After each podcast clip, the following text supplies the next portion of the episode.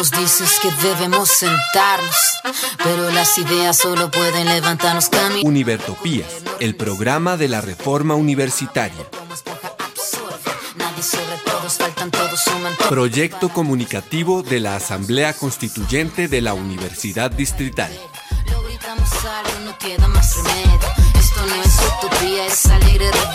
Por una educación como derecho y bien común. Escúchenos en frecuencia libre en las redes sociales y los espacios de encuentro ciudadano de la universidad, el campo y la ciudad.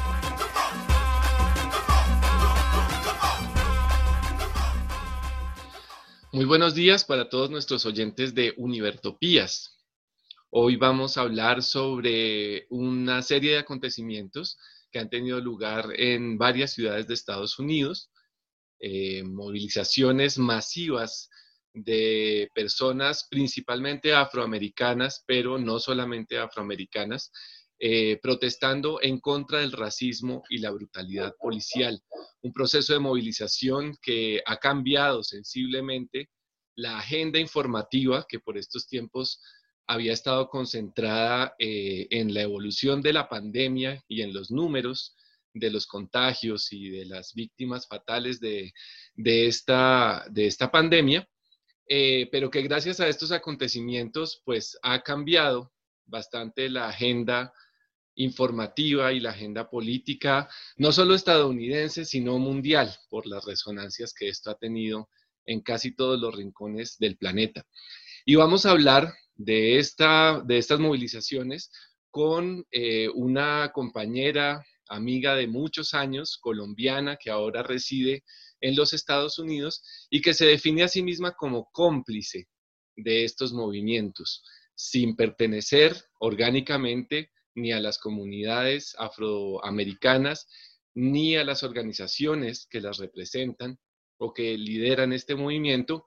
Sin embargo, desde su lugar de activista comunitaria, tejedora de redes de solidaridad entre personas de distintas culturas, eh, pues ha estado muy cerca del movimiento y vamos a hablar con ella para que nos cuente cómo se vive todo este proceso eh, con su ojo mucho más cercano y con su corazón mucho más cercano de lo que está pasando allí en Estados Unidos. Se trata de Joana Carolina Castillo Rodríguez, también conocida en su medio y en las redes como Mamá Tortuga, eh, que nos va a contar cuál es su perspectiva sobre estos movimientos. Muy buenos días, Joana.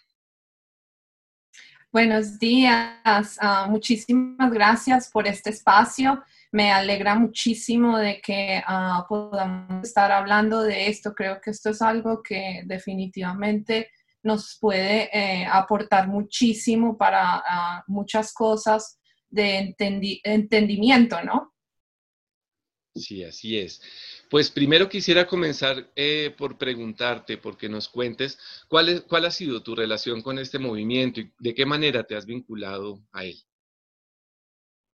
Bueno, ah, la verdad, pues, o sea, en mi, en mi situación como inmigrante, porque la verdad eso es lo que soy, aunque ya he estado viviendo aquí más de 20 años, aún así me considero una persona que he estado viendo las cosas como, pues, aprendiendo, primero que todo, aprendiendo de todo lo que está sucediendo en este país, pero también, pues, o sea, mi ojo siempre está en, en, las causas inmigrantes, ¿no? Porque eso es lo que yo soy, o sea, mi entidad en este país. Entonces, por medio de todas las cosas que eh, hemos, pues, emprendido aquí, por medio de lo que yo hago, que es un sitio web bilingüe que se llama mamatortuga.org, eh, en, donde yo he podido hacer gestión cultural, pero también ah, abogacía, ¿no? Hacia padres inmigrantes, pero también padres que están criando chiquis que eh, sean conscientes, multiculturales, multilingües.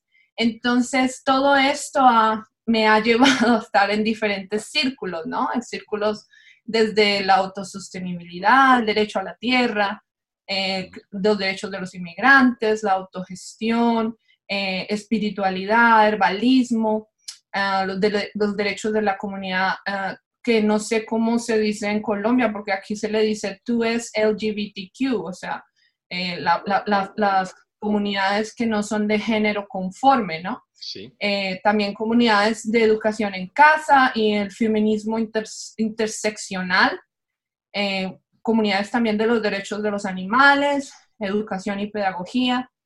Y por medio de todos estos círculos en los cuales hemos pues trabajado juntos, eh, he llegado a la amistad, a la amistad y a la admiración profunda con muchas personas eh, de la raza negra y eso es una cosa que quería decir. Eh, la palabra que ellos mismos han reclamado es la palabra negros. Y aunque en el pasado fue una palabra que fue hecha de forma derogatoria, ¿no? Que los ponía abajo, en este momento ha sido reclamada como algunas otras palabras en el mundo, para denotar el, orgullo que ellos tienen de ser negros. Entonces, por eso es que en, este, en esta pieza me voy a, referir a las personas de, la comunidad negra como negros, no como afrodescendientes. Perfecto. Bueno, eh, una cosa que los colombianos quizás eh, queramos todos saber es cómo se viven estas protestas en la cotidianidad de las ciudades de Estados Unidos. Si hay paro general de actividades como hemos eh, vivido nosotros en, épocas recientes aquí con los movimientos sociales, si hay boicot del comercio, del transporte, si las vías están bloqueadas, si hay tomas de lugares estratégicos, ¿cómo, cómo se viven esas protestas? y también cómo han evolucionado, si siguen vigentes, si siguen siendo grandes, ¿cómo las vives tú desde allá? Bueno, eh, una cosa que me gustaría que entendieran las personas, especialmente en otros países, es de que en Estados Unidos se hace mucho énfasis a la libertad personal. Entonces, en medio de toda la situación con la pandemia, en, la cual los, pues los gobiernos, porque aquí también no es, no necesariamente es un gobierno centralizado, aquí son los gobiernos por, por, por cada estado. Entonces, hay el gobierno central, que es el gobierno federal, que le dicen, y el gobierno de, eh, cada estado. Cada, cada estado tiene su, su, propia manera de lidiar con la situación. Entonces, yo vivo en el estado de la Florida, que es un estado que está de acuerdo con las, ah, con las pólizas del gobierno actual, que es un gobierno republicano. Entonces, lo que yo he visto en este estado es de que muchas personas se opusieron a lo, a lo que hubo con lo de la pandemia. Entonces, toda esta situación con la muerte del señor Floyd uh, pasó en medio de todo esto y, y, el gobierno federal incluyendo el presidente, lo que ellos querían era abrir la economía. Entonces, creo que en parte eso no ha sido, o sea, no, no fue como tan terrible, ah, o sea, un contraste tan terrible en medio de estar en una pandemia, porque muchas personas estuvimos dentro de la casa por muchísimas semanas pero después el gobierno dio la orden de que no, que ya tenían pues que empezar a abrir los negocios porque la economía es primero. Más sin embargo, eh, eh, lo que pasó con las manifestaciones es de que muchísima gente salió. Entonces, eh, lo, que yo, lo que yo pude observar y lo que yo, lo que yo hice como familia, pues nosotros fuimos y apoyamos la manifestación. Lógicamente, pues tuvimos que tener distancia porque todavía estamos en una pandemia y no sé, todavía en el estado de la Florida es algo que está creciendo. Cada, cada día que pasa, más personas se están infectando. Entonces, era muy interesante ver cómo eh, iban muchísimas personas. Por ejemplo, en el lugar donde yo estoy, eh, bloquearon eh, la interestatal, o sea, una calle que es pues súper necesaria. Y lo que yo quería contar es de que como nosotros estamos en un estado republicano, entonces hay mucho dinero que se ofrece para los que son los policías, los sheriff, aquí les dicen. Cada condado es como, no sé cómo lo podría, como barrios, o sea, los barrios son como condados. Entonces, cada condado, ellos tienen un contrato con, con, un sistema de policía diferente. No es como en Colombia que hay un, como una policía nacional y esa es la policía de todos. No, aquí cada eh, ciudad eh, prácticamente le da el trabajo a, a, una sociedad de policía. O sea, ellos tienen su propio derecho a escoger y pagar y hacer eh, un contrato con un, un, sistema de policía. Entonces, nosotros aquí tenemos el sistema de los sheriff. Sí.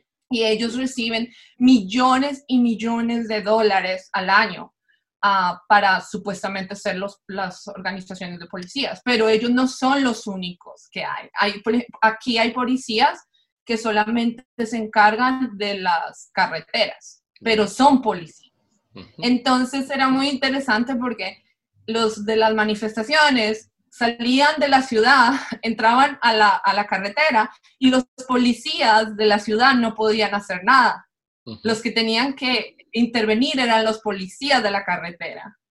Entonces hubo un despliegue de eh, aviones y helicópteros y tenían que mandar un montón de carros.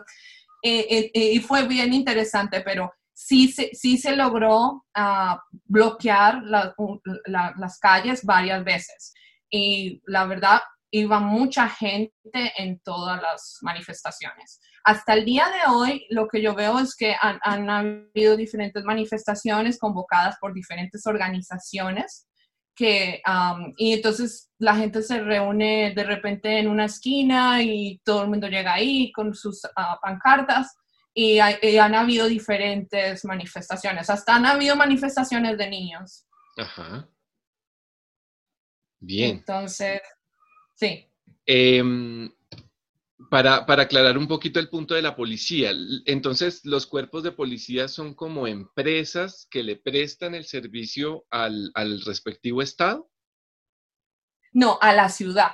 A la ciudad, ya. Sí, o sea que cada ciudad tiene que escoger a qué organización de policía darle el trabajo. ¿Y esas organizaciones son organizaciones de carácter privado? Pues sí, o sea, porque la verdad ellos tienen sus propias organizaciones. Y lo más chistoso es que muchas de estas organizaciones hasta llaman por el, teléfono pidiendo donaciones. Por ejemplo, a mí, a mí me llamaban muchas veces que donara, que para los troopers, que para y la gente les da donaciones, o sea, porque ellos los ven, o, sea, la manera como se ven los policías o cualquiera de las personas que trabajan en esas entidades es como, oh, que ellos protegen la, comunidad y entonces son servicio a la comunidad, pero precisamente por eso eh, quisiera centrar, o sea, la importancia de lo que pasó, porque o sea, para muchas personas en Estados Unidos desde pequeñitos les, les han estado enseñando, incluyendo a mis hijos en las escuelas, de que la policía está ahí para ayudar, para servir a la comunidad, para que, y, y de repente, o sea, ver en un video tan cruel, tan inhumanamente, que un policía ayudado por otros policías, está matando a una persona. Entonces, lo cual no es la primera vez que sucede. Y, y lo peor es que no es, o sea, solamente a las comunidades negras, porque donde, por ejemplo, donde yo vivo, han, han, habido incidentes en donde también personas inmigrantes han muerto, pero lógicamente, pues no hay tanto, ah, o sea, en, las, en, los, en, los, medios públicos no se habla mucho de eso, porque las organizaciones de policías tienen mucho poder y ellos tienen, ah, o sea, tienen como organizaciones donde ellos tienen uh, sus propias negociaciones con las ciudades. Entonces, eso tiene mucho que ver con lo que ha pasado. Ok. Eh, como nos mencionábamos, como nos mencionabas, el, detonador eh, la chispa que encendió esta hoguera fue el asesinato a manos de policías de George Floyd, ¿cierto? Em, pero esto pues no, no es espontáneo, no es una novedad, ni, el origen de las manifestaciones es esto. Simplemente esto dispara las manifestaciones. Y eso me lleva a preguntarte ¿cuáles son las consignas y las exigencias principales del movimiento? ¿Cuáles son los cambios por los que están propugnando eh, estas manifestaciones? Sí, pues mira, la verdad es que, o sea, existen muchas.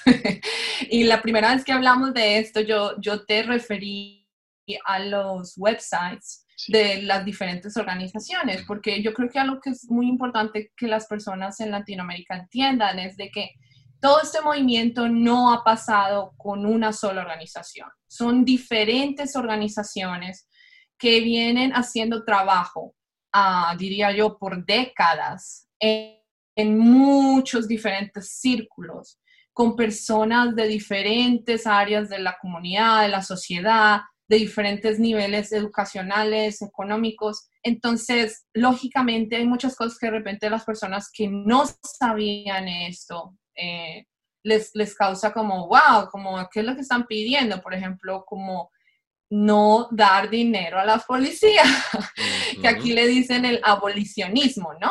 Pero eso es algo que, o sea, creo que no sé si lo vamos a abordar, porque yo creo que es algo que definitivamente es algo que vale la pena eh, explorar, ¿no? Porque yo creo que todo eso tiene mucho que ver con, con lo que está pasando en, alrededor del mundo en, en cuanto a movimientos antiopresión.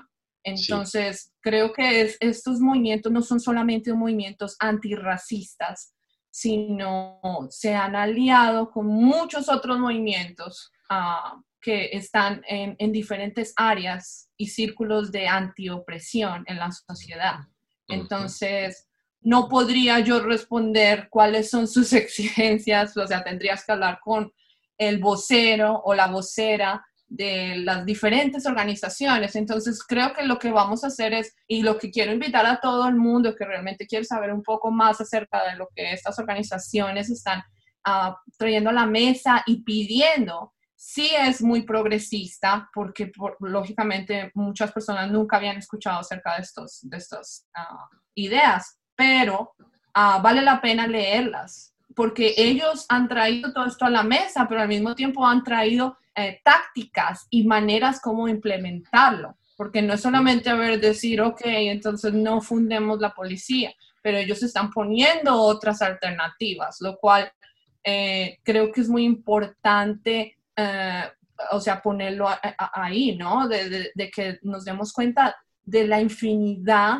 de maneras que, o sea, que la sociedad tiene en el día de hoy de traer soluciones. Sí. Y soluciones que sean fuera de lo común. Sí. Ah, y lo que, lo que vamos a hacer es, yo voy a poner uh, los links para algunas, no voy a poner todas porque son cientos de organizaciones Ah, pero pero lo, lo, bueno es que hoy en día estamos en la, era de la tecnología, entonces cualquier persona que tenga acceso a, a, un computador puede ir directamente a, los, a las organizaciones y usar eh, Google Translator, el traductor de Google en Chrome, y puede hacer una traducción de cualquier website eh, que, que, encuentre en, en, la red. Entonces, eh, por cada persona puede leer por sí mismo las exigencias de estas organizaciones. Bien, me interesa que más adelante volvamos como sobre la estructura de red que tienen las, las muchas organizaciones, pero detenernos un momento en esta que sí parece ser una, una exigencia central y una propuesta central que es defund police, quitarle el financiamiento a la policía. Eso creo que a muchos nos suena eh, muy interesante, pero también eh, un poco loco, ¿sí?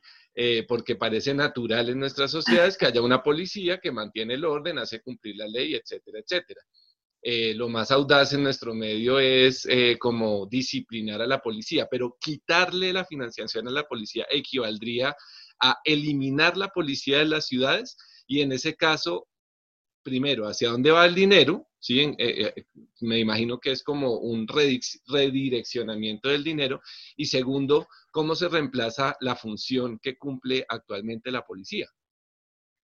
Sí, bueno, es que precisamente por eso es que yo quiero invitar a, pues, a las personas que están escuchando esto, porque es que esto es algo que no es nuevo. O sea, muchas personas que hemos trabajado en activismo y antiopresión uh, por décadas ya, han habido eh, libros enteros que se han escrito, uh, lógicamente en inglés, acerca de este principio. Entonces, el principio es eh, el por qué eh, vivimos en sociedades donde solamente estamos fundando uh, entidades que ayudan a la opresión de sus miembros y no ayudan a realmente ver la raíz de los problemas en nuestras comunidades. Entonces, ellos lo que quieren identificar es realmente qué está haciendo la policía en nuestras comunidades. ¿Están ayudando a que la violencia encarnezca más?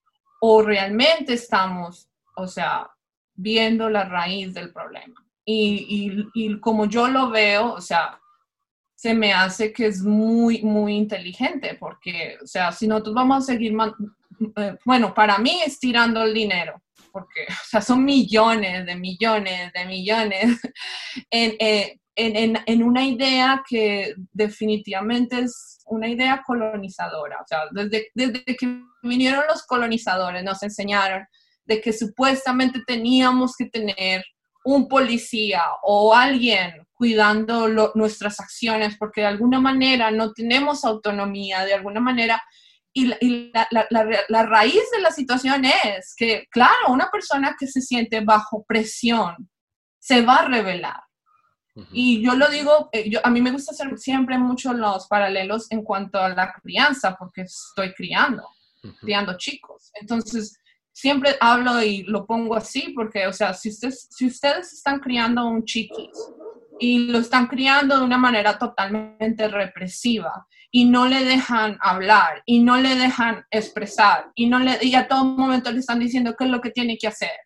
Y, y o sea, se parece mucho a las entidades como como cualquier otra, ¿no? Como colegio, los colegios, ¿no? Que el chiqui tiene que poner atención y tiene que hacer y, todo, o sea, no, no hay un, un, un, como una barrera de decir, ok, vamos a cuestionarnos por qué nos están pidiendo que hagamos esto, o por qué, y no hay un, o sea, realmente un movimiento de autonomía. O sea, mientras las personas no estén libres, no se sientan libres, nunca va a poder realmente, o sea, quitarse ese problema encima de la sociedad.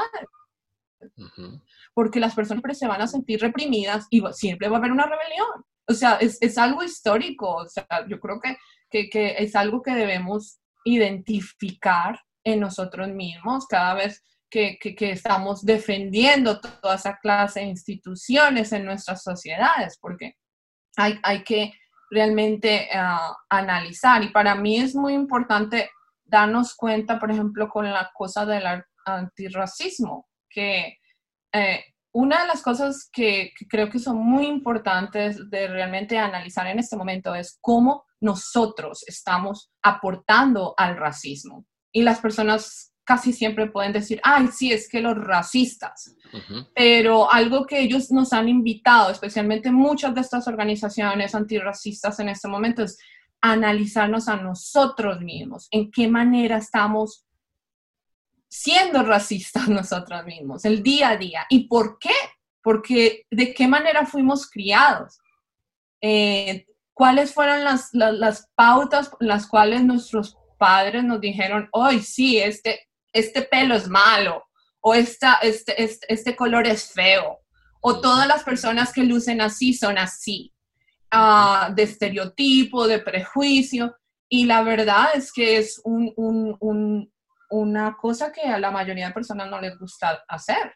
Entonces, el primer paso del antirracismo siempre debe ser la auto, el autoanálisis, de darnos cuenta en qué manera nosotros estamos siendo racistas, en qué manera estamos perpetuando el racismo. Y la verdad es que creo que es algo que que, todos tenemos eh, en parte la, culpa, ¿no? De, que tengamos todas estas instituciones en nuestras sociedades porque al parecer no podemos ah, controlarnos o administrarnos a nosotros mismos. Siempre vamos a necesitar alguien afuera para controlarnos o manejarnos. Entonces, es algo muy interesante, creo que es, ah, es una visión muy futurista en el sentido de que mucha gente en el mundo que todavía no está preparada porque tiene mucho que ver con la colonización de la mente. Pero, pero les, o, sea, a mí me gustaría que todas las personas que están escuchando esto pudieran estudiar y leerlo un poco más con la mente abierta y no cerrarse a la, a la posibilidad, porque creo que eh, la verdad es que es algo que ya había existido. Y yo creo que hay muchas sociedades, especialmente las sociedades antiguas, en las cuales ah, se criaban las personas para que fueran pensantes, no para que siguieran órdenes a todo momento.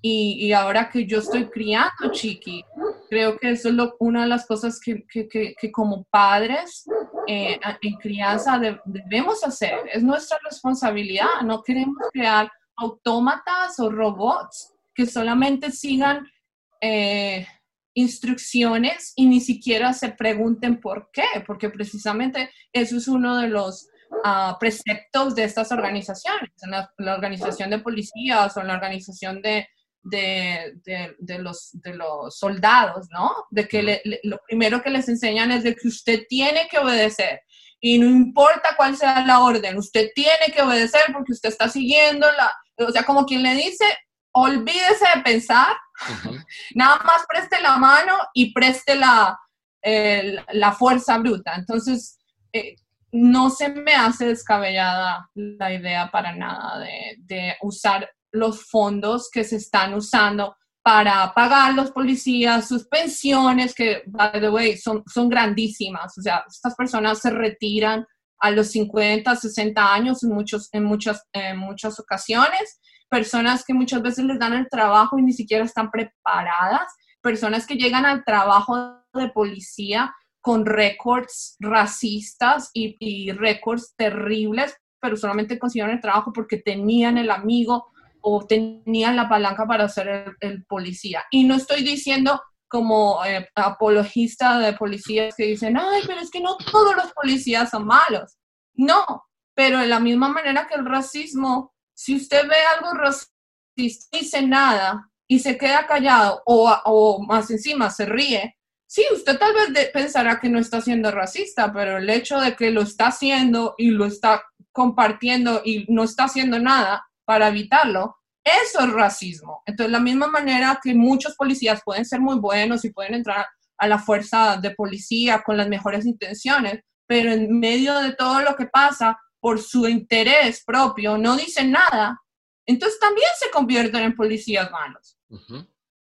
Y estas prácticas eh, discriminatorias y opresivas son la regla en la policía o son la excepción? bueno, eh, algo que, quiero que, que, quería hablar acerca de esto definitivamente es de que al igual que en Colombia, en Estados Unidos hay una campaña muy grande de populismo. Entonces, a, lo, que, lo, que, es el populismo. Populismo es de dividir. Dividir, entonces el blanco o negro, ¿de qué lado se va? ¿Del blanco o del negro? Y lastimosamente todas estas cosas pues ya venían, o sea, eh, haciéndose. Yo diría desde los años 50, 60 que pasaron los primeros eventos acerca de los derechos civiles, especialmente con las personas de color negro, pero no solamente con las personas de color negro, las personas indígenas, las personas nativas de esta, de esta tierra, a personas asiáticas. O sea, lo que ha hecho este país eh, y las, las pólizas eh, racistas que este país ha, ha tenido alrededor desde los años 20, sus políticas racistas totales Ah, todo eso ha sido un precursor para lo que está pasando en el momento. Entonces, por ejemplo, eh, eh, el populismo que estamos viendo ahorita eh, se ve aún más amplificado con lo que hace los partidos políticos, ¿no? El partido político pues, republicano, con su cabeza, que es el presidente, cada vez lo que hacen es incendiar y hablar y y bueno, o sea, decir un montón de cosas que lo que van a hacer es seguir dividiendo. Y las personas caen fácilmente. Y yo creo que eso, eso ha sido una táctica histórica que ha pasado no solamente ahorita, sino pasó y pasará porque las personas no entienden de que esa es la manera más fácil de, de, ganar. Tú divides a las personas y no van a, van a enfocarse a lo que realmente tienen que enfocarse. Por ejemplo, qué fácil es atacarnos a nosotros mismos en este momento y decir, ah, bueno, pero el, el, o sea, quiénes son los racistas y todo eso, pero mientras tanto, el gobierno es el que se está encargando de, de que todas estas cosas sucedan y echándole la culpa a todo el mundo. Entonces es algo que uh, personalmente creo que es muy bueno identificar y que, y que no, no seamos realmente tontos para caer en este pensamiento, porque, o sea, yo creo que todo el mundo sabe que no es así de fácil. Ojalá fuera así de fácil decir, oh, es que solamente así, o todos los de un lado son así o todos los del otro no, porque hasta aquí hay personas de color negro que no están de acuerdo con lo que Black Lives Matter hace. Y ustedes dirían, pero, pero ¿cómo? sí, exactamente. Y hay personas latinas que tampoco están de acuerdo con lo que Black Lives Matter. Y, y o sea, es algo que, que, uno dice, pero ¿cómo es posible? Luego no son ellos también uh, centro de, o, o víctimas del racismo racismo. No, créanlo no, hay muchas personas latinas que se identifican blancas y son muy orgullosas de, ser blancas y son muy racistas. Entonces es algo que, que, me, que, me, ha tocado vivir aquí lastimosamente y verlo de primera clase, de cómo ver eh, la comunidad latina hablando de una manera totalmente despectiva acerca de las personas de color negro. ¿Cuál es la categoría que, digamos, propiciaría esa unidad de los oprimidos. Si no es eh, el ser negro, porque entonces el latino no se siente dentro, si no es ser latino, porque entonces se dan esas divisiones internas. ¿Cuál es la categoría que, los aglutina a todos? ¿Se ha creado ya una palabra para, reunir a todas esas expresiones eh, pues, culturales y, políticas? Eh, para dar una lucha conjunta? Bueno, ah, voy a dar el ejemplo, por ejemplo, de, una organización que aquí en el sur de la Florida ah, ha, sido muy fuerte y son de uno de los que están ah, llamando a las manifestaciones más seguido, que, los admiro muchísimo, y es la, la organización Dream Defenders.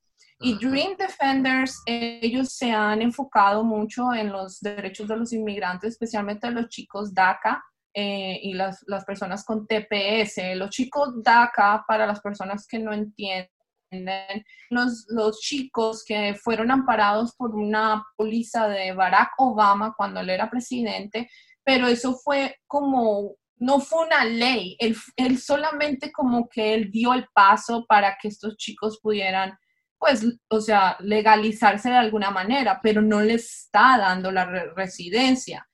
Lo único que hizo fue permitirles que estudiaran y permitirles pues que pudieran tener su licencia de conducir y esto. Entonces, Dream Defenders se ha parado ya por varios años en esta causa, pero es, esta organización siempre ha sido eh, o sea, han, participado diferentes frentes de la comunidad, incluyendo las personas negras, porque una de las cosas que también ellos hacían y siguen haciendo hasta el día de hoy es el, el, el antirracismo.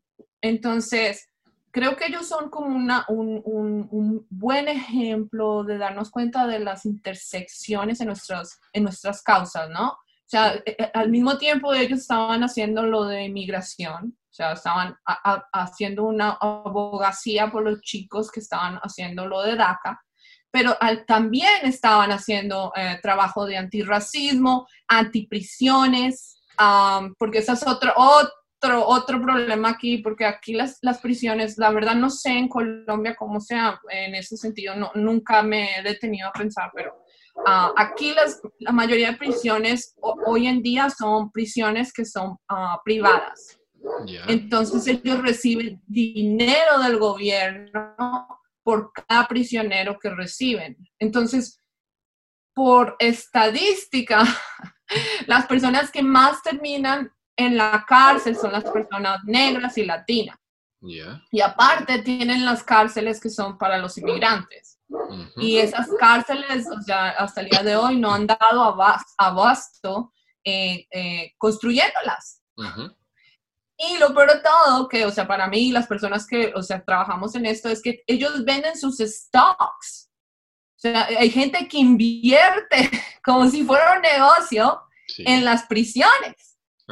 Entonces, o sea, eso es por, lo menos para personas que somos, o sea, amantes de los, de, los, de los otros seres humanos, es una clara violación de los derechos humanos. O sea, yo no sé cómo es que pueden vender acciones en, en un negocio que depende del sufrimiento y de tener personas encerradas. O sea, sí. pero es la realidad. Aquí en los Estados Unidos el negocio de las prisiones es, es una de las cosas, pues, grandísima, o sea, mueve dinero y por eso es que ellos hablan mucho de, de la, del pipeline from a school to prison. O sea, lo que dicen es de el racismo es institucional, institucionalizado. Empieza desde cuando son niños, eh, metiéndole racismo, metiéndole odio, eh, poniéndole esas ideas a los niños desde que están en la escuela y en vez de ayudarles y proveerles las maneras para que ellos puedan salir adelante,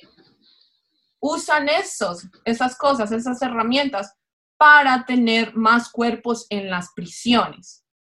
Entonces, eso ya ha estado eh, identificado por ya varias décadas. Hay libros que los han escrito solamente en el tema, otra vez más. O sea, todo esto, esto ya es bien documentado, no es eh, la, mi opinión y la opinión de algunas personas, es algo que ya se ha visto por medio de las estadísticas. Sí, sí te entiendo.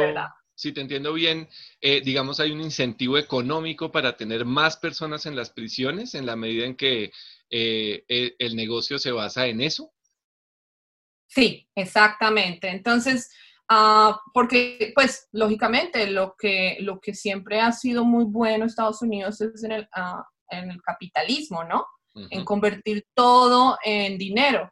Y sí, eso es una, una de las realidades. Las personas que defienden el capitalismo y lastimosamente te digo algo, las personas que más defienden el capitalismo son personas que vienen de países que, que, no deberían, como los cubanos o los venezolanos. Aquí ellos están encarnizados en, en, su, en su amor al capitalismo agresivo porque yo creo que hay diferentes niveles de capitalismo, o sea, todos nosotros ya vivimos en una sociedad capitalista, o sea, quiéralo o no lo quiera, pero, pero o sea, apoyar un nivel de, de un capitalismo agresivo en el cual una persona es más valiosa cuando está en la cárcel que cuando está por fuera, o sea, más rentable, sí. y, frente, y frente, a ese, eh, frente a ese problema y la consigna antiprisiones, ¿cuál será la alternativa? ¿Eliminar las prisiones? ¿Qué, qué, qué alternativa ofrecen los movimientos a, ese...? Sí. es que lastimosamente, o sea, las hay, las hay las alternativas, pero mientras vivamos en un, en un sistema capitalista agresivo, eh, no se va a poder interrumpir porque la cosa es que aquí también las personas que están en las prisiones, ellos son, ah, bueno, se ha, se ha categorizado la obra manual de las personas en prisiones en los Estados Unidos como esclavos modernos, en el sentido de que a ellos muchas veces les toca hacer muchos trabajos en las comunidades y les pagan una miseria, pero porque están en la cárcel tienen que hacerlo. Y lógicamente yo entiendo, o sea, personas que lo, lo, lo, defienden porque dicen, pero bueno, ¿y cómo se van a tener esas personas en la cárcel no haciendo nada? Yo digo, no, pues, o sea, quisieran algo, lógicamente, pero que les pagaran lo que, lo que deberían pagarle y no lo que les están pagando, que es una miseria, porque eso realmente, o sea, la, otra vez vamos a, a, a, la, a la encrucijada de que realmente qué estamos haciendo? O sea, estamos realmente ayudando a que la sociedad salga de ese ciclo estamos realmente ayudando a las personas que necesitan la ayuda, o sea, mental, ecológicamente, espiritualmente, físicamente, o lo que estamos haciendo es perpetuando lo que es conveniente. Eh, entonces, o sea, creo que eso, eso es válido de, pensarlo. O sea, yo, no estoy diciendo que no hay personas que sí debieran, o sea, estar lejos de la sociedad en el sentido de que está haciendo daño a la sociedad, pero de allí a pensar que, eso está ayudando realmente a, la raíz del problema, pues no lo veo, porque si eh, anualmente estamos dando más dinero a la policía, al, al, a los militares y a todas estas cosas, y a, las, a la educación y al cuidado eh, mental y al cuidado también de, de, la, de, la, de lo que es la, la alimentación, o sea, no se da nada.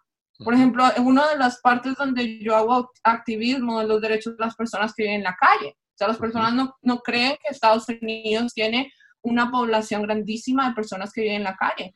Sí, porque los, los, los precios en, la, en, las rentas o los lugares para vivir es, es astronómico. O sea, hay lugares en Estados Unidos donde no se puede pagar una renta. a las familias les ha tocado escoger entre comer o pagar una renta.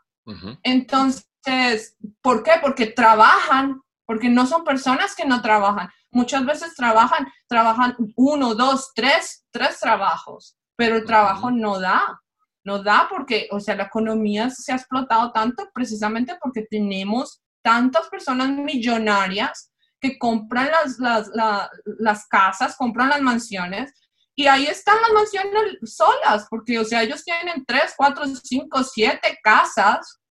Yo vivo cerca a, a donde el presidente tiene su casa aquí en la Florida, que es una mansión.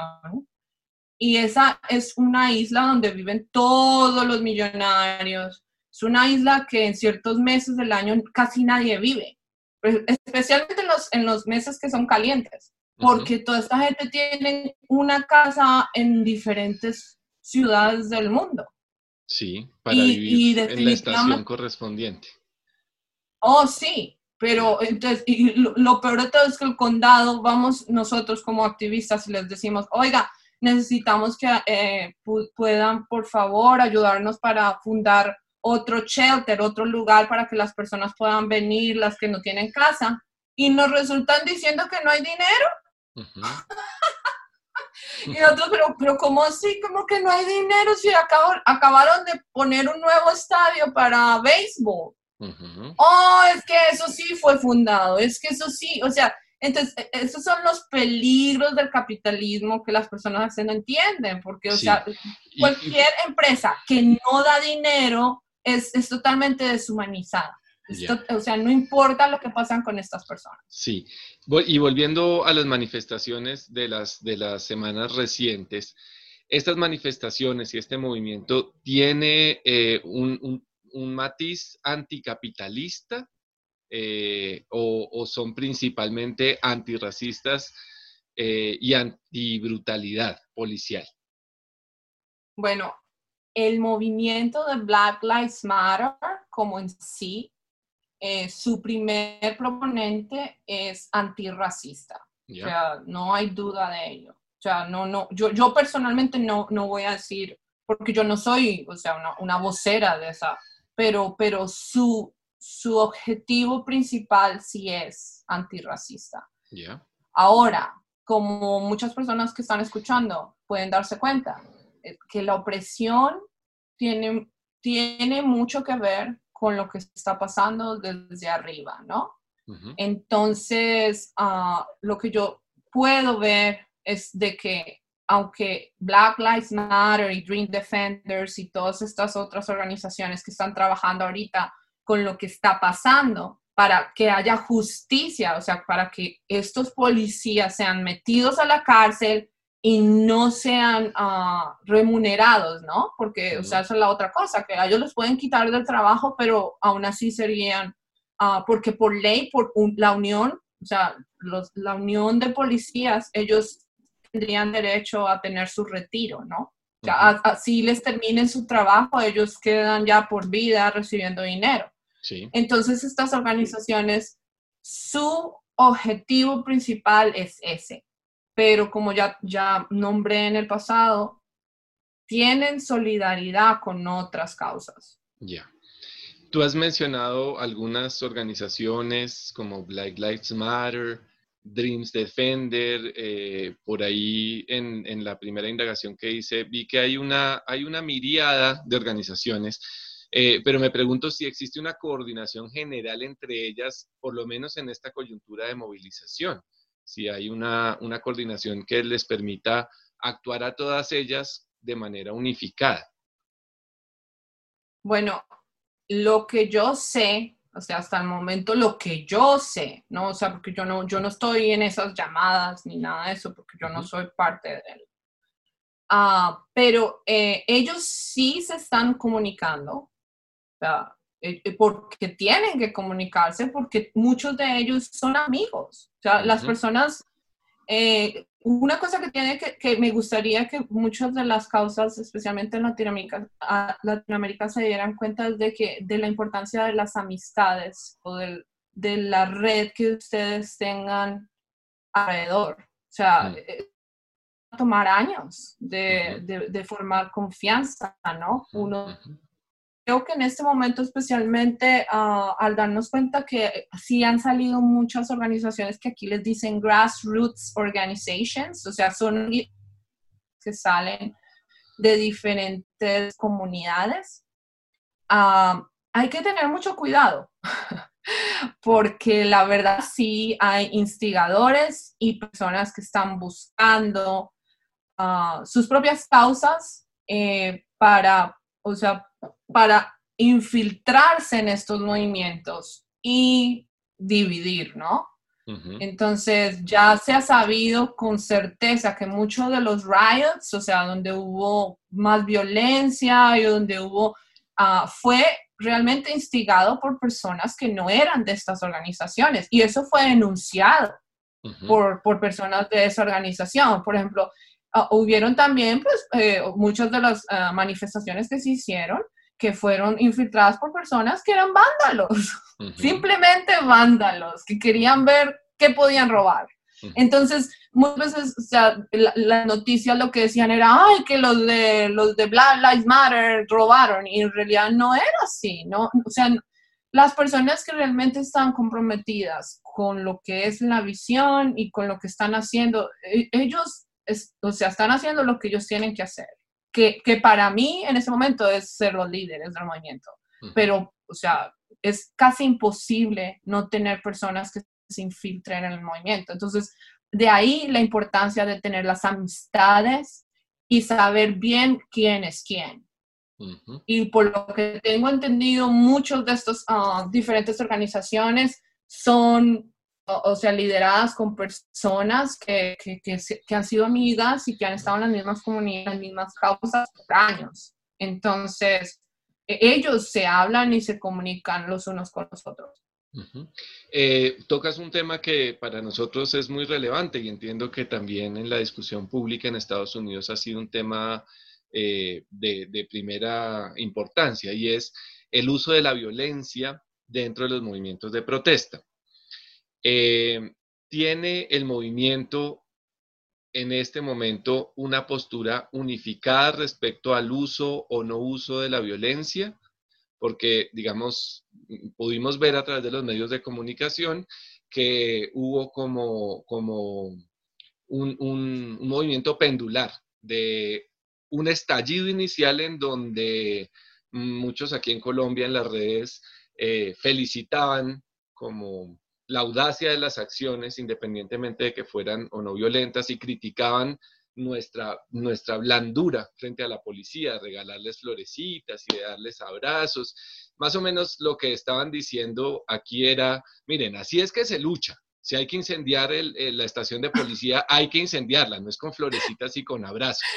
Pero luego nos dimos cuenta de que en la opinión norteamericana también hubo como un reflujo en donde la gente criticó la violencia y eh, resaltaron las manifestaciones pacíficas. Incluso las mismas organizaciones que las lideraban decían, nuestra lucha es pacífica. ¿Tú cómo percibes eso? ¿Qué postura ves que tiene el movimiento, el que está, digamos, eh, más o menos aglutinado y organizado frente al tema de la violencia? ¿Son, son pacifistas o, o comparten en ciertos momentos el uso de la violencia? ¿Cómo lo ves tú? Ok, eh, en, este, en esta pregunta te voy a traer de vuelta al, al pensamiento que para mí es eh, de supremacía blanca, de que si es así o si es asá. Algo que he aprendido especialmente en mi, en mi trayecto antirracista y anti, anticolonizador personal es de que todo no es así.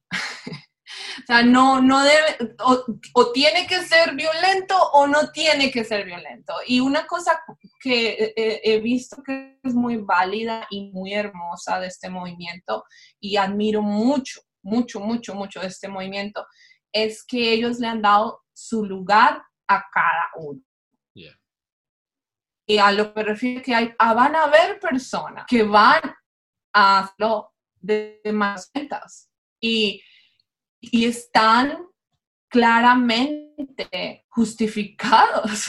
O sea, estamos hablando aquí, no estamos hablando aquí de que hay un bus y no, estamos hablando aquí de, estamos hablando aquí de, de historia racista de, de siglos. O sea, y lo, lo que las personas deben entender es que esta rabia esta violencia es sagrada. Y el, reclamar la sangre de los ancestros que fueron linchados, que fueron, wow, o sea, no, eh, si las personas realmente quieren saber de dónde ha salido toda esta rabia, deberían estudiar lo que, que realmente sucedió en, en, en, la, la nación de los Estados Unidos, o sea, el desplazamiento y el genocidio y el aprovechamiento y lo que es este país hasta el día de hoy, económicamente,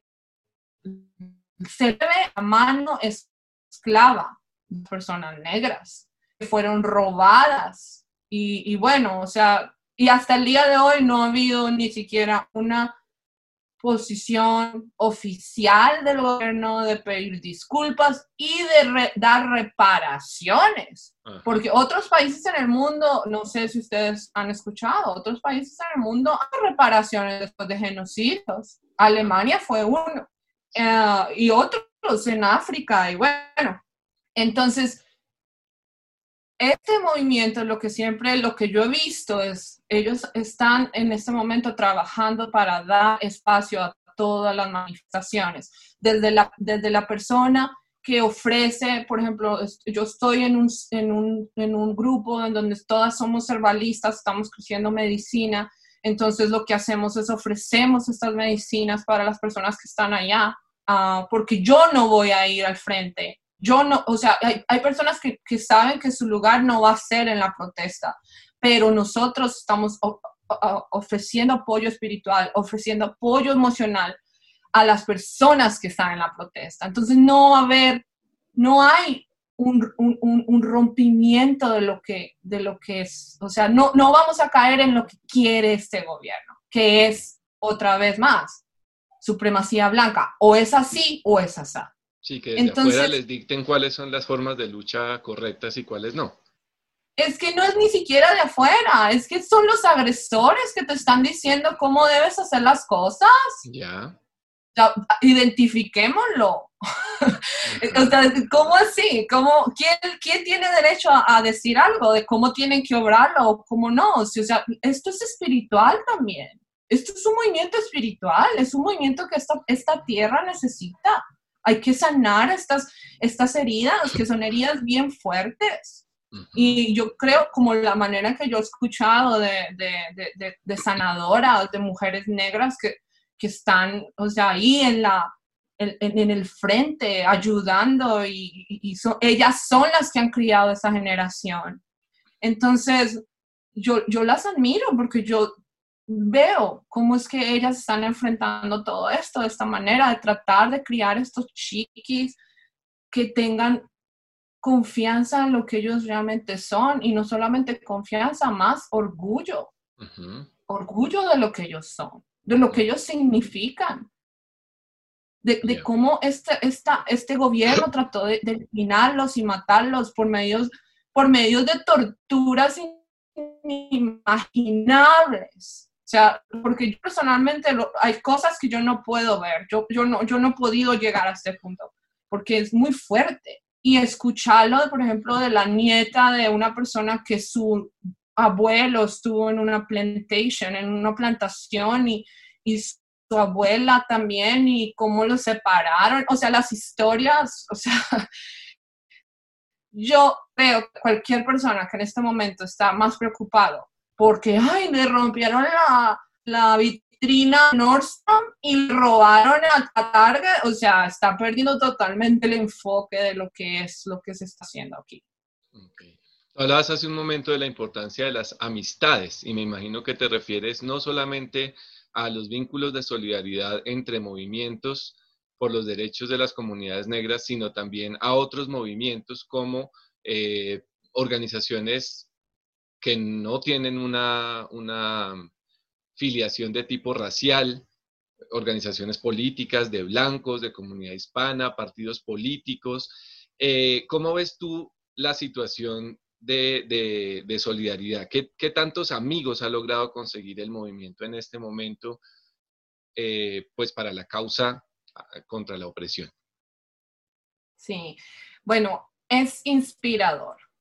O sea, no tengo más palabras. O sea, yo lo, lo, que he visto, probablemente eso no sale en las noticias, porque las noticias, pues por lo general, ellos quieren simplificarlo todo. Una vez más, la, la vista, ¿no? De es esto o es aquello. Los negros contra los blancos. Sí, y hay gente que lo cree, ¿no? Pero lo que yo veo es inspirador. Veo gente que, gente blanca que nunca, nunca se cuestionó su racismo o su privilegio ah, haciéndolo. Gente, gente que nunca había caído en cuenta de que ellos toman parte de ese sistema racista, por primera vez están escuchándolo y por primera vez están obrando de una manera humilde y de darse cuenta, wow, o sea, nosotros también somos culpables de lo que está pasando. Estoy viendo uh, cómo diferentes sectores de activismo y de causas están mostrando en solidaridad. Ah, estoy viendo cómo más padres están hablando con sus hijos, enseñándoles. Estoy viendo cómo más gente está comprando libros y porque ellos quieren saber más qué es lo que es esto, a qué se refieren cuando, cuando están hablando de, de privilegios y cuáles privilegios tengo yo y, y, y, y, por qué es el sistema de supremacía blanca, qué se refieren estas cosas, ¿no? y, estamos reclamando también historia, ¿no? Que es algo que yo, yo me, pues a mí me, me interesa muchísimo hacerlo y reclamar historia específicamente con, con, entidades e identidades dentro de, la, de Latinoamérica, porque los latinos no somos monolíticos. Eh, hay, hay, latinos negros, hay latinos indígenas, hay, esto solamente es uno de los, de los rótulos más que nos han puesto los, los, los colonizadores, ¿no? Pero, pero nosotros tenemos muchas, muchas identidades. Entonces he visto personas reclamando identidad, reclamando historia. Eh, yo he estado también en esa, en la búsqueda de reclamar, por ejemplo, esas historias para enseñárselas a, mis chiquis. De, y, y, por ejemplo, ver las intersecciones que eh, me, me, inspiran muchísimo, por ejemplo, también las intersecciones de las personas. Eh, tú, tú, 2S LGBTQ, a, las que me refiero las personas de no género conforme, y, cómo todas estas diferentes identidades les afectan su día a día, día, a. Lo mismo eh, las personas negras con discapacidad. Un grupo que quería eh, realmente o sea, mencionar en esta pieza y quiero agradecer desde el fondo de mi corazón son las personas con discapacidad. Aquí en Estados Unidos, son uno de los movimientos activistas más, más hermosos que yo he visto. y más en este momento que, que, ellos, por ejemplo, nos han dado unos, unas lecciones pues grandísimas, porque ellos desde hace muchísimo, ellos ya usaban Zoom, porque muchos de ellos no pueden salir de su casa, porque, o sea, muchos de ellos sufren eh, enfermedades eh, que los postran, ¿no? Más sin embargo, eso no es una, una excusa para que ellos no sigan haciendo activismo por ellos mismos y por sus, sus causas.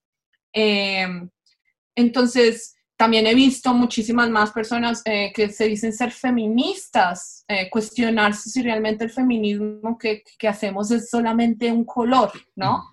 Eh, solamente abogacía por las personas de un solo color y la otra cosa que me encanta y que quiero también eh, mencionar son las personas que están haciendo autogestión, especialmente las personas que están eh, eh, cultivando la tierra, están pensando y, y, creando un nuevo futuro para las próximas generaciones de autosostenibilidad. que ahorita yo estoy viendo que está muy, muy fuerte, se está organizando muy lindo, y que son otros frentes de la lucha en realidad, otros, otros frentes del activismo que, que, igualmente son necesarios, tanto igual como los que van a la protesta, como los que están en el campo eh, creciendo la comida y, y luchando por, por, las raíces y por tener su propia tierra y tierra autónoma, ¿no? Auto, ¿Sí, autónoma? Autónoma. Autónoma. Autónoma. autónoma. Entonces, todo esto, todo esto quiero que, que, sepa que todos estos círculos se están, se están uniendo. Es muy bello, es muy bello los, los que están en, todos los lados.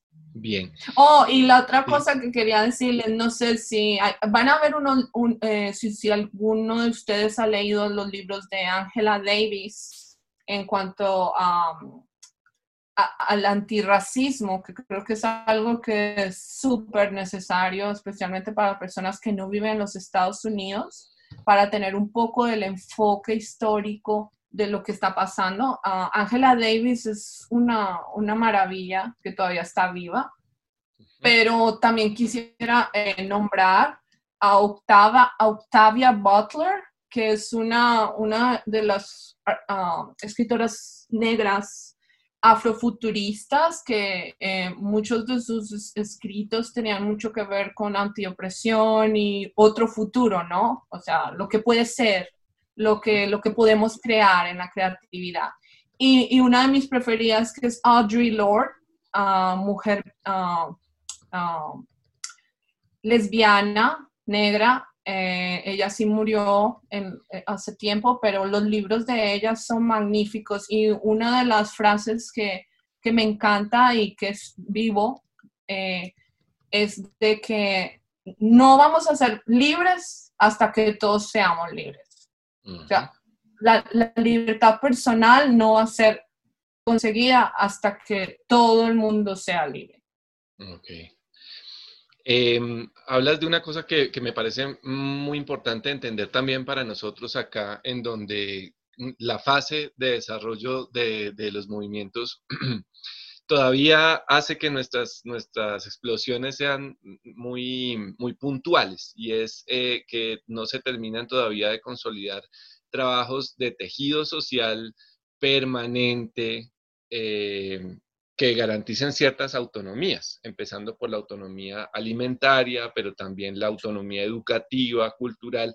¿Cómo trabajan estos movimientos, en, incluso en las épocas donde no hay movilización, como en las épocas de reflujo? ¿Cómo trabajan en las comunidades? ¿En qué consiste ese trabajo? Sí.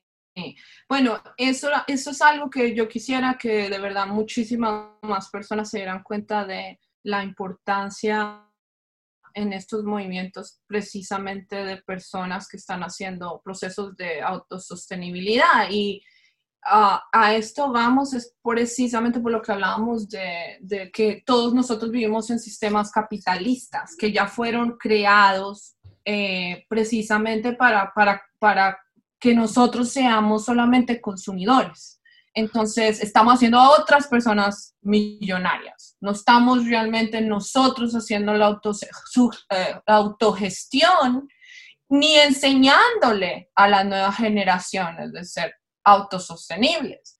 Entonces es algo que yo he visto aquí mucho y no solamente con las personas de color, ustedes se, o sea, aquí las personas blancas también lo están haciendo porque se han dado cuenta que este sistema solamente está haciendo ricos a los que están arriba. O sea, ya esto es obvio en tu cara, o sea, no hay, no hay, no hay, no hay, no hay para dónde. Entonces, muchas personas están eh, empoderándose y empoderando sus comunidades, pero para eso necesitamos, lógicamente, recursos. Y una cosa que las personas no entienden es que muchas personas aquí en los Estados Unidos, especialmente de la, de la comunidad negra, son personas altamente estudiadas y, que, en muchos casos tienen sus propios negocios. Uh, entonces, al ver que la, que la economía como en sí no, no, no los eh, ampara de la misma manera como amparan las personas blancas. Eso es un problema. Entonces, muchas veces lo que, lo que están ahorita invitando a todos es de apoyar a, a las personas como ellos, o sea, apoyar a nuestras propias comunidades. Entonces, muchas veces dicen, si van a gastar, si van a hacer esto, estas son las compañías que las, las que tú debes usar. Y, y, boicotear otras compañías que, que claramente lo único que quieren es, pues, o sea, aprovecharse de las personas. Eh, me, me, me, da mucho gusto contar algunas de las que, que, son mis amigas personales, en las cuales las he visto empoderándose los últimos años, especialmente en el área de la educación y la educación autónoma con sus propios chiquis y han sido una gran inspiración para mí porque yo veo cómo ellas se han empoderado en, en, hacer sus propios currículos y hacer abogacía por sus niños y, o sea, pelear por, para que sus niños tengan la, la mejor educación eh, posible y educación que sea accesible. Entonces hay mucho, mucho, mucho que trabajar en ese aspecto, pienso yo, porque especialmente aquí en los Estados Unidos, quiero dejarles saber ah, que el gobierno que está ahorita no, no está apoyando la educación. Antes, por el contrario, lo que quieren es destruir la educación pública. Ellos quieren privatizar toda la educación, que es algo horrendo. Y, no sé en dónde va a terminar, pero precisamente por eso es que necesitamos más personas que tengan un poco de conciencia, darse cuenta que en la educación de las próximas generaciones depende todas las gestiones que estamos haciendo aquí, porque es algo que, que, que, aprendimos de, de, los ancianos, especialmente de los, ah, de los pueblos originarios, que nos enseñaron y que siempre nos han dicho de que nosotros vamos a sembrar probablemente no para nuestras generaciones próximas. Y creo que es muy, muy clave darnos cuenta que probablemente todas las gestiones que estamos empezando ahorita en este momento no las vamos a ver terminadas, pero tener la certeza de que estamos trabajando para preparar a, las, a la otra generación que lo va a ver debería darnos el mismo, la, misma satisfacción, ¿no? Eh, a mí me da satisfacción. Eh, la misma cosa que trabajar con la tierra. Sí, entiendo. Em, estudiando los distintos movimientos sociales que mm, suceden de manera simultánea en Chile, en Ecuador, en Colombia, ahora en Estados Unidos, en Europa incluso, en México, nos damos cuenta de que emerge un perfil nuevo del movimiento. Em, y pues siguiendo las noticias sobre, sobre las manifestaciones recientes en Estados Unidos, nos damos cuenta de que no hay o no hemos visto, puede ser también falta de información, eh, grandes líderes como los que sirven de símbolo para el movimiento de, los derechos civiles como Martin Luther King, como Rosa Parks, como Malcolm X y otros grandes líderes. Este es un, este es un movimiento eh, con liderazgos más difusos quizás eh, y con organizaciones más horizontales o, más o menos siguen el mismo perfil. ¿Cómo, cómo lo percibes tú? Bueno, yo, yo comenté contigo antes que para mí personalmente, eh, lo que yo estoy viendo es que las organizaciones ahorita son más lideradas por mujeres. Ya. Y eso trae otros matices, en el sentido de que por lo general, la, o sea, porque si te pones a ver, eso es otra cosa que quería hablar, hashtag activism. No sé si ustedes en Colombia se han todavía dado cuenta de que muchas de estas organizaciones, especialmente uh, las que están saliendo ahorita, empezaron con un hashtag.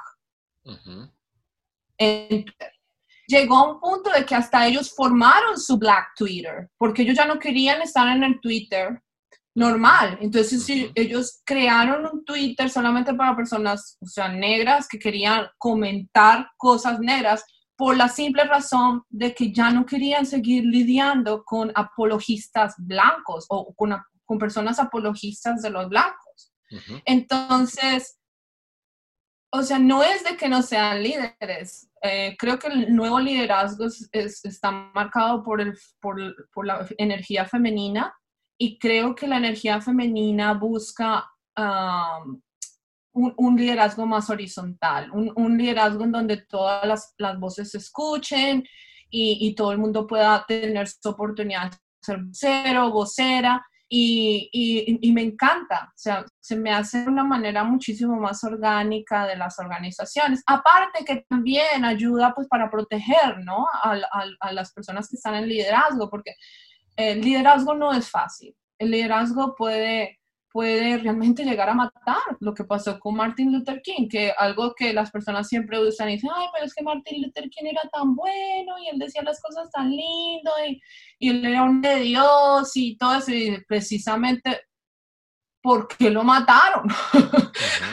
Porque él lo mataron, lo mataron horriblemente y vilmente y él no fue el único. A muchos otros que trataron. Es, bueno, en realidad, eso es otra, otra misconcepción, o sea, algo que no, que, que, que, muchas eh, personas de color negro han hablado acerca de Martin Luther King. Martin, Martin Luther King era un hombre de Dios. Y lógicamente él, o sea, no quería que las cosas llegaran hasta un punto eh, violento. Y ese fue la, la gran, la gran, el, el gran momento de, de, contención entre él y Malcolm X, que el, Malcolm X sí creía que o sea, debería haber un... Acción directa. Un, sí, acción directa y armarse. Y, y, y, yo creo que hasta el día de hoy hay las dos. O sea, hay personas en este momento que se están armando. Están tratando como decir, ok, ¿qué es lo que se, que se va a hacer? Pero precisamente por eso es que digo que muchos de los, de los líderes en este momento están tratando de realmente ver qué es lo que realmente conviene. y, y, saben que, o sea, muchas veces las acciones directas, violentas, se pueden salir de la mano fácilmente. Entonces, yo no sé, o sea, hasta qué punto va a llegar todo esto, porque es imposible saberlo.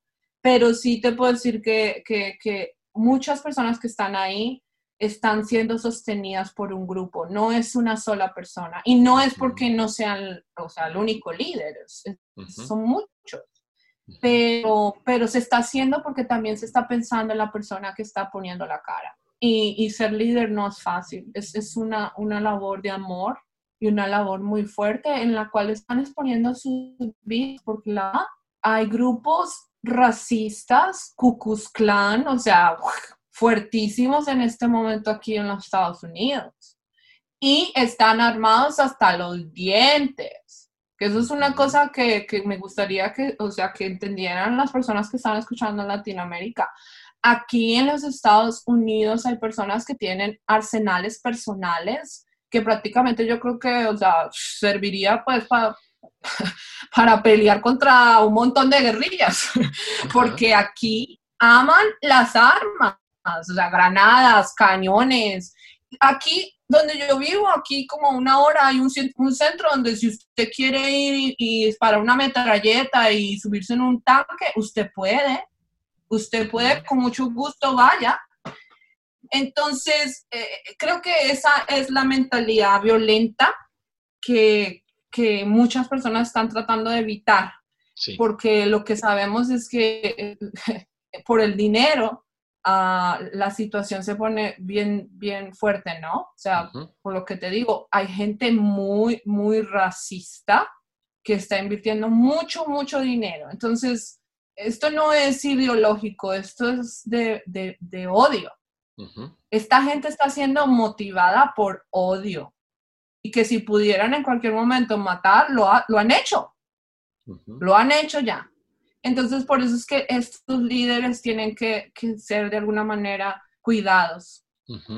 y, y, ese carácter mm, menos vertical, con liderazgos más distribuidos, encuentra eh, una, digamos, una expresión en la toma de decisiones como por ejemplo las asambleas o cómo se toman las decisiones dentro del movimiento. ¿Es, es un grupo de líderes o es en asambleas o se hacen eh, sondeos entre la comunidad? ¿Cómo se toman las decisiones?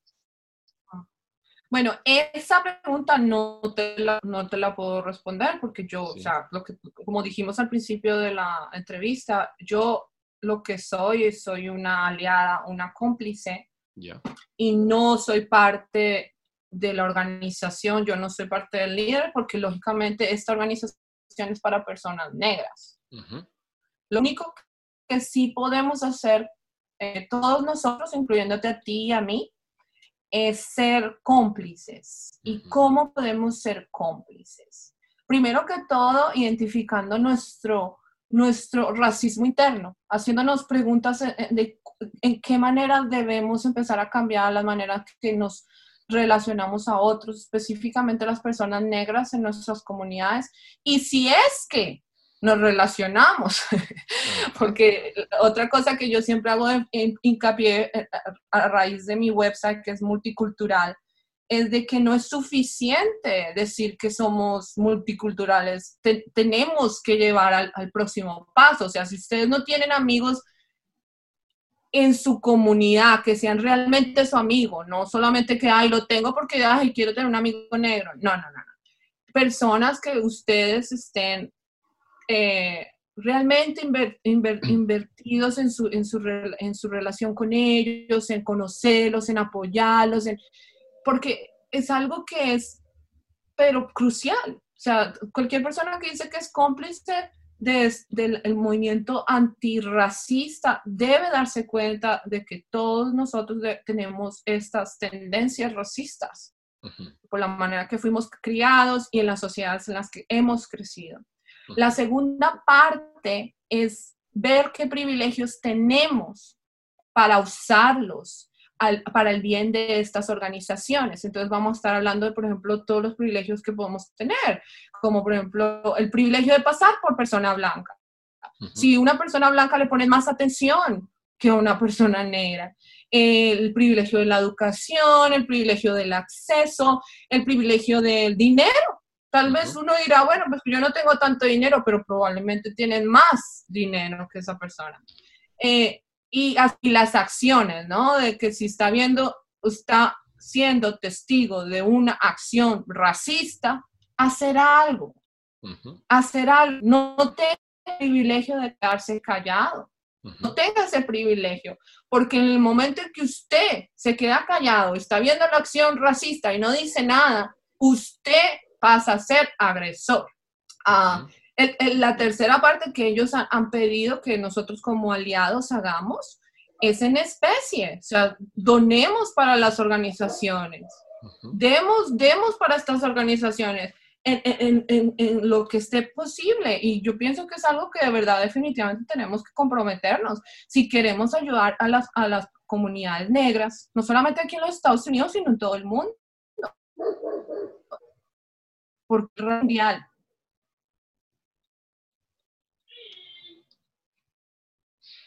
Bueno, y hasta este punto donde ha llegado el movimiento, ¿llevan eh, cuatro semanas de manifestaciones? Sí. Bueno, hasta este punto en, el camino recorrido en estas tres y, y, pedazo de semanas, eh, ¿qué avances, qué logros ves tú que ha logrado el movimiento? Ah, bueno, la cosa hasta el momento, o sea, lo que te dije, yo creo que el, primer logro que ha sido grandísimo es, hacer a la, a, la, a la, gran mayoría de la población, cosa que no sucedió antes Y, creo que eso es, o sea, solamente eso es un logro, porque no sé, o sea, imagino que tú como profesor te has dado cuenta que uno puede enseñar, pero uno no puede hacer cambiar al parecer a nadie. Entonces, eh, hasta el momento sí me he dado cuenta, como por ejemplo, instituciones como las, religiosas. Se, han, se, han, empezado como a, cuestionar, digo, oh, ¿por qué eh, nosotros en qué, en qué, en qué eh, manera hemos también sido cómplices del racismo? Y bueno, creo que ese ha sido uno de los mayores logros de todas las manifestaciones. Pero el segundo, lógicamente, es el de, el de legales, ¿no? Ellos, ellos lograron de que los policías que, estuvieron eh, involucrados en la muerte del señor Lloyd fueran eh, acusados de homicidio. Que eso era la, causa más fuerte, porque, o sea, lógicamente, imagínense, o sea, fue una muerte lenta, ah, fue horrible. Y como no les iban, o sea, a dar el homicidio. Más sin embargo, todavía, o sea, hay, mucho, mucho, mucho camino por recorrer y eso es lo que estamos haciendo, porque la, la, la muerte de, del señor Floyd no fue la única, han, han sido muchas otras. Entonces, estamos tratando de visibilizar todas las otras muertes de personas negras en Estados Unidos.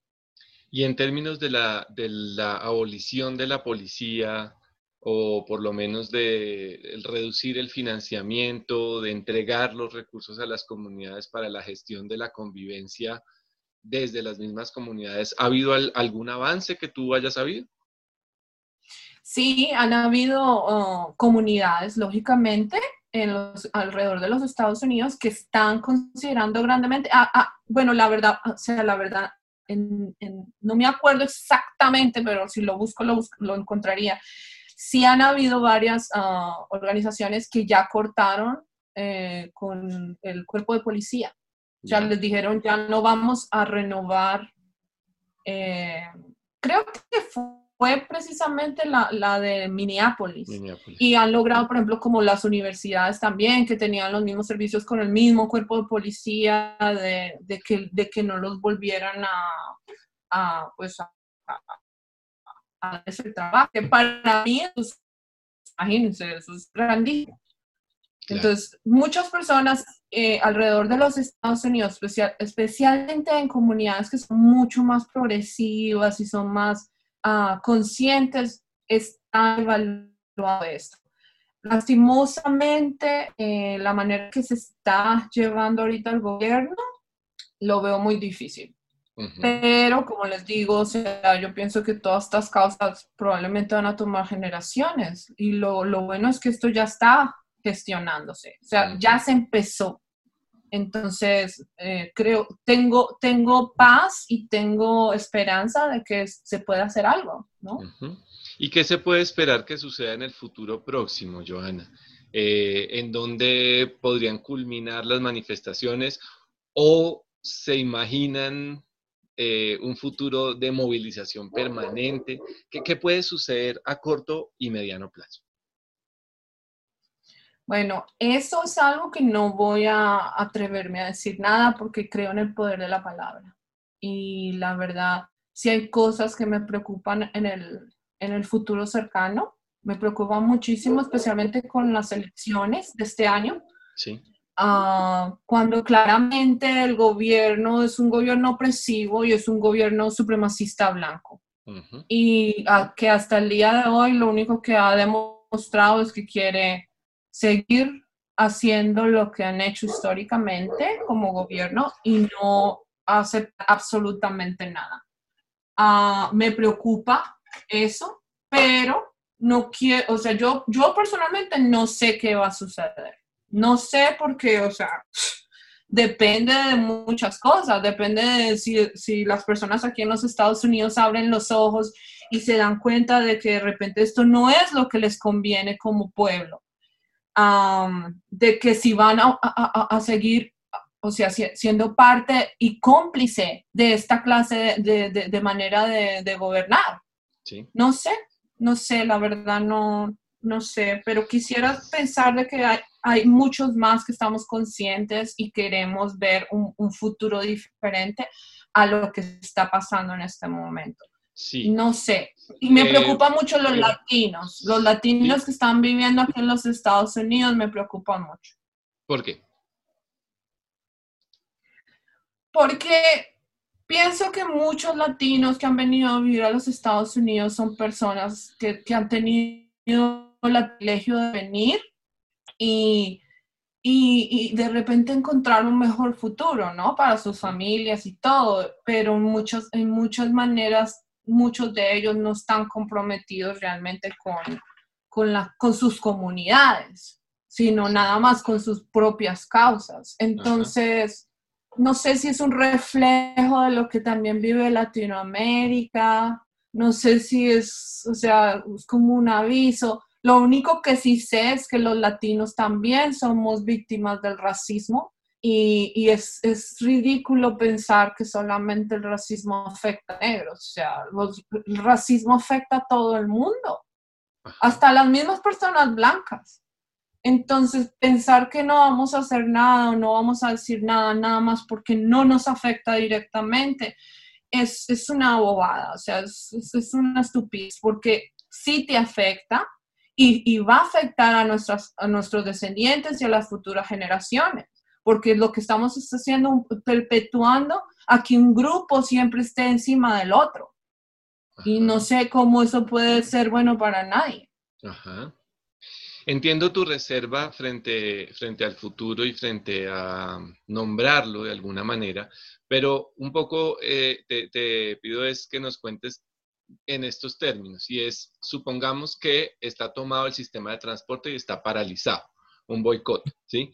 Y entonces el movimiento dice, nosotros soltamos el sistema de transporte si ustedes eliminan la ley que separa en el transporte a los blancos y a los negros. Y entonces levantan la ley o quitan la ley, derogan la ley, y entonces se levanta el boicot. Un poco en esos términos es que te pido nos, nos des una visión de, qué es lo que está planteando el movimiento en términos de cuáles son las exigencias que de cumplirse se aflojan las medidas de, de presión. Bueno, es que, es que en ese aspecto, no sé si ustedes se han dado cuenta que, o sea, las manifestaciones aquí en Estados Unidos, por lo que yo les decía de que aquí no es, o sea, no es necesariamente un, gobierno central, o sea, aquí, aquí en Estados Unidos hay diferentes gobiernos, está el gobierno federal y el gobierno estatal y el gobierno del, del estado. Entonces tú tienes que lidiar desde el micro hasta el macro.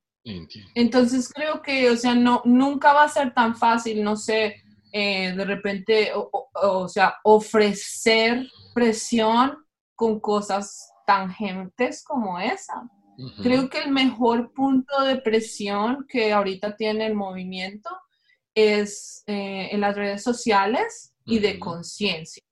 Y yo creo que eso tiene mucho potencial, porque hasta el día de hoy, por ejemplo, han habido muchas eh, marcas que gastan mucho, porque, hey, quítele, quítele la fuerza del dinero y ahí empiezan a chillar.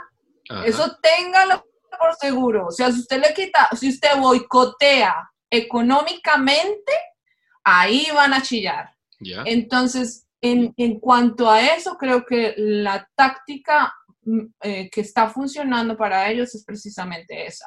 Ellos están apelando a la conciencia de muchas corporaciones, organizaciones, no solamente Estados Unidos, mundiales, para que dejen de apoyar a las organizaciones que son claramente racistas. Entonces eso se va a ver ah, reflejado en el dinero, ¿no? Que ellos van a poder tener o no. Pero al mismo tiempo esto es muchísimo más complejo que otras cosas en el sentido de que esto es racial, esto es motivado por odio. Entonces, como yo les dije, hay al mismo tiempo como la organización de antirracismo está tratando de organizarse y haciendo. las organizaciones ah, supremacistas blancas lo están haciendo también y también tienen mucho poder económico. Históricamente, ellos son los que han, los, muchas organizaciones, ustedes estarían sorprendidos cuántas organizaciones detrás está un racista, incluyendo organizaciones que de repente uno ni se imaginaría. Por, y lo todo es que ahorita eh, la táctica que ellos están usando es también infiltrarse en otras causas, porque ellos se dieron cuenta de que esto era, o sea, era algo válido y que se podía hacer. Entonces muchos de estos supremacistas blancos se están infiltrando, por ejemplo, en, en causas de, de, de, la salud y en, en causas del eh, pensamiento positivo, y entonces están tratando como de hacer a las personas de que, ay, no, es que la, la, raza no existe y eso es algo inventado y es que están tratando de atacar a las personas blancas y es que el racismo inverso. Una vez más, racismo es un sistema. eso, eso que quede muy claro. No puede haber racismo inverso en los Estados Unidos porque el sistema fue creado con el supremacismo blanco en mente. ¿Ok? Entonces, nunca podría haber, a menos de que dañen todo el sistema y se vuelva a empezar y, y, de verdad hubiera una opresión sistemática en contra de las personas blancas, el racismo en contra de las personas blancas no existe. Lo que existe y lo que puede existir es lógicamente el prejuicio. Prejuicio sí existe, pero racismo no. Para mantener racismo debe haber un sistema en, en, orden. Una estructura. Entonces, eh, pero eso es, lo que han, eso es lo que han hecho estas organizaciones supremacistas blancas. Van a las universidades, le lavan el cerebro a los chicos, a los chiquis, y les dicen, ay, es que la gente blanca está siendo eh, atacada y nos quitar y nos quieren ah, ofender y nos quieren dañar nuestra historia y bla, bla, bla, bla, bla. Y muchas personas, especialmente gente de las nuevas generaciones, están cayendo en esto. Y lastimosamente, eh, también, por ejemplo, con las personas que son antivacunas, he visto eh, movimientos que han salido de la nada en la internet que están tratando de reclutar gente también con estos pensamientos. Entonces, lo, lo único que yo digo es, hey, hay que fijarse realmente cuáles son las acciones que estas organizaciones están promoviendo y si realmente están siendo de acuerdo a lo que ellos dicen que hacen. Porque muchas de estas organizaciones son uh, grassroots organizations que han sido y que van a seguir haciendo eh, infiltración de, de, um, ¿cómo es que se dice? Um, mentalidad de supremacía blanca. Y eso lo veo también en Latinoamérica. Están enseñándole a chicos, a chiquis alrededor de Latinoamérica, de que ellos tienen que ser orgullosos de sus raíces blancas. Y les están enseñando un montón de mentiras y estamos viendo un resurgir el cáncer este que nunca se había erradicado porque Latinoamérica es un bastión, pero ahora estamos viendo una resurgir de muchos de estos movimientos problemáticos y que les enseñan a sus a, odiarse a sí mismos, porque esa es la manera que yo lo veo. Ah, pero, pero hay que tener mucho cuidado y hay que denunciarlo, porque todos estos movimientos fascistas están bien vivos y tienen mucho poder. Tú mencionas de pasada el papel de las iglesias. Aquí en Latinoamérica eh, hemos visto que mm, las iglesias juegan un papel fundamentalmente retardatario.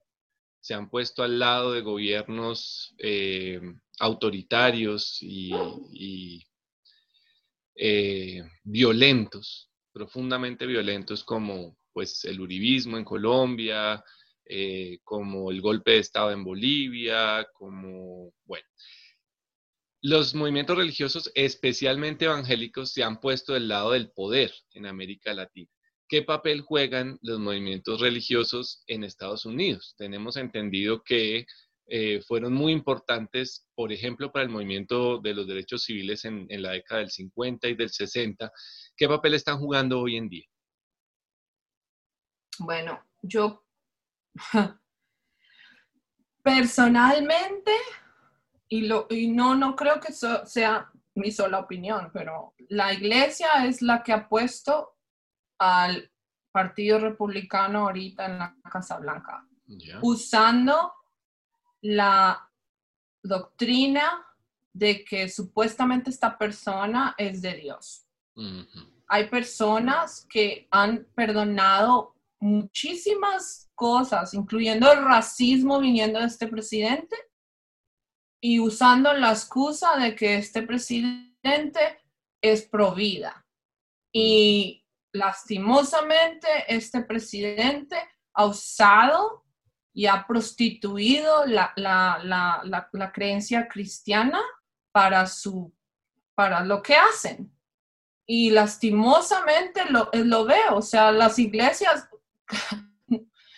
tristemente, lo único que dicen, ay, el racismo es malo, pero no realmente, yo personalmente, hasta, hasta, mi, hasta mi propia iglesia, hasta mi propia iglesia, yo fui, hablé con el pastor y le dije, ven, nosotros tenemos que hacer un grupo antirracismo, porque la, la, iglesia es predominantemente blanca. Y que sí, que sí, que sí, hasta el día de hoy, nada. Hasta el día de hoy. Una vez me dice, oh, que, la iglesia debería hacer, le digo, pues deberían ir a, la, a la, protesta y pararse enfrente. O sea, eso es lo que tiene que hacer la iglesia.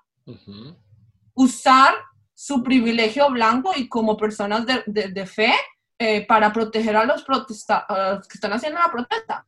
Oh, no, eso es muy extremo. Oh, y, y, o sea, no me extraña, no me extraña porque, o sea, lastimosamente para muchas personas todo esto es muy extremo, pero se les ha olvidado que Jesucristo mismo era una persona que fue matada, linchada en una cruz. Porque eh, eh, eso lo escuché de una persona negra que dice, bueno, pues que hay personas que dicen que es que yo no les gusta ver los linchamientos y que no les gusta ver la, la violencia. Le dice, ah, bueno, entonces no vea la cruz, no vea la cruz, porque la cruz era una manera de tortura que usaban los romanos para matar a todos los que hicieran algo en contra de, o sea, fueran disidentes, eso, eso, esa es la palabra, fueran disidentes y así mataron a Jesucristo. Entonces, eh, para mí es una clara, contradicción, pero es otra de las maneras en las que vemos eh, los pensamientos colonizadores, ¿no? De todo lo que nos dijeron los misioneros cuando vinieron aquí, que nuestros antepasados eran salvajes porque no creían en la cruz, pero al mismo tiempo todos los salvajismos que hicieron y hasta el día de hoy, ¿no? Que todavía no han aceptado. Y, lógicamente no voy a atacar a nadie en ninguna religión en específico, porque yo personalmente creo que hay personas que han, o sea, son conscientes en medio de cualquiera de estas instituciones. Y a esas personas son las que yo les digo, si saben que su institución está siendo copartícipe del racismo y de la opresión, ustedes sean los que usan su, influencia en medio de estas organizaciones para denunciar, porque eso es lo que ustedes tienen que hacer, como hijos de, cualquier creencia que tengan. Sí. esa, es, su obligación. Ya. Bueno, Joana, pues creo que nos has ayudado a acercarnos un poco a tener una visión más viva y no mediada por, las corporaciones de, información, por los medios corporativos de comunicación. Te agradecemos mucho este tiempo que nos has dedicado para explicarnos un poco cómo se vive desde allá y quisiera que pues te despidas de nuestros oyentes y, les des algunas claves para eh, ser cómplices de este movimiento popular.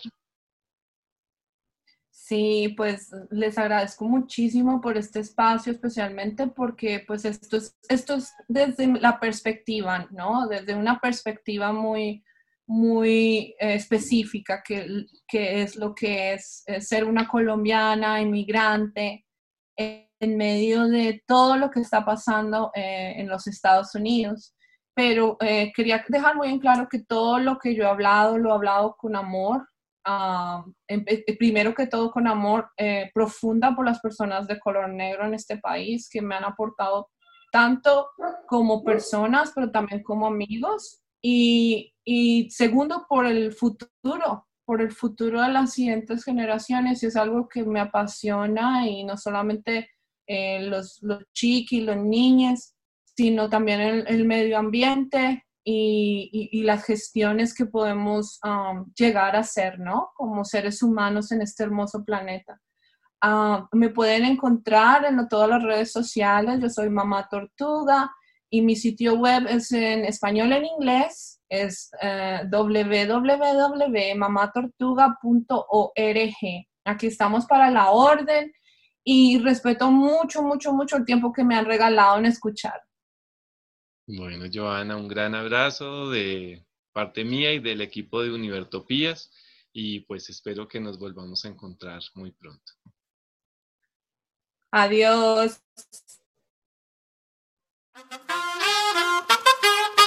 Tú nos dices que debemos sentarnos, pero las ideas solo pueden levantarnos camino. Univertopías, el programa de la reforma universitaria. Proyecto comunicativo de la Asamblea Constituyente de la Universidad Distrital.